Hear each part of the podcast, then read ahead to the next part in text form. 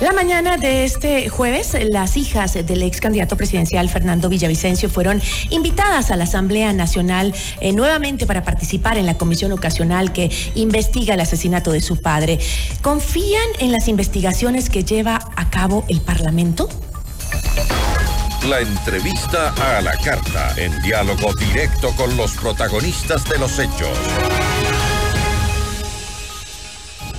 Está con nosotros Amanda y Tamia Villavicencio, hijas eh, de Fernando Villavicencio. Qué gusto, chicas. Siempre es un grato tenerlas aquí. ¿Cómo están? Hola, Gis. ¿Qué tal? Bueno, gracias por la invitación. Como siempre, este es un espacio chévere para conversar. Justo nos acordábamos que esta fue una de las primeras entrevistas que dimos después del asesinato de mi papá y pues fue un espacio de, de catarsis también, pero así recordado con mucho cariño pudimos decir cómo nos sentíamos y pues qué bonito estar aquí de regreso. Hoy, seis meses eh, después, Justamente. eh, ¿cómo se sienten ustedes con todo lo que está pasando? Ayer, muy apenada, las vi eh, dando declaraciones respecto a ese, ¿cómo le llamamos? exabrupto en la Asamblea Nacional, que creo que nos dolió a todos los ecuatorianos, ¿no? Pero luego de todo lo que está pasando, ¿ustedes todavía confían en las investigaciones que se llevan a cabo? Bueno, igual muchas gracias. Así es, son seis meses y cómo nos sentimos. Siento que vivimos en una montaña rusa de emociones. Eh, claro, como dices, en la mañana estamos ahí en el, en el ojo del huracán. Me sentía, decía mi ñaña, terrible cómo, cómo mi papi vivía aquí. Yo siempre le preguntaba a mi papi, papi, ¿cómo, cómo aguantas?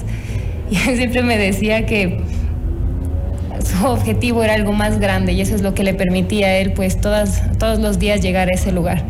Pudimos vivenciar también eh, cómo estos enemigos políticos eh, siguen buscando protagonismo y respetándonos, aunque estamos ahí las víctimas, siguen acusando, eh, siguen buscando cambiar estas narrativas y pues en ese aspecto, en esta comisión, yo no puedo confiar, porque primero siento que el objetivo de la comisión es eh, ver las implicaciones políticas no judiciales. El tema judicial, pues obviamente lo lleva la Fiscalía General del Estado y es de carácter reservado, lo cual me parece bien, lo cual yo siento que cada vez hace que estén más cerca y que no se filtre la información.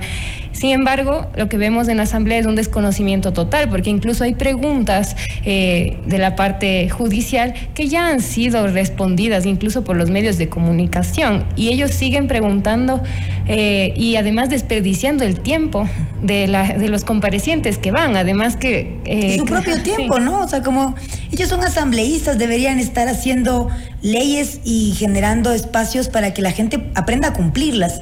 Porque qué difícil después de estos 15 años en los que se mostró que robar está bien, en los que se, se filtró esta idea y se fijó en la gente dañando a una generación de personas eh, pero ahora están acostumbrados a eso, van a entorpecer el trabajo. Eso es algo que nos dio asco, la verdad. Es decir, ¿ustedes creen que no ha avanzado para nada la investigación? Es que no es la investigación. Ayer, bueno, pero es el, el, el, Claro, ellos tenían que hacer su propia investigación. Sí, pero no es una investigación judicial. Exacto. La investigación que ellos tienen que hacer es una investigación política.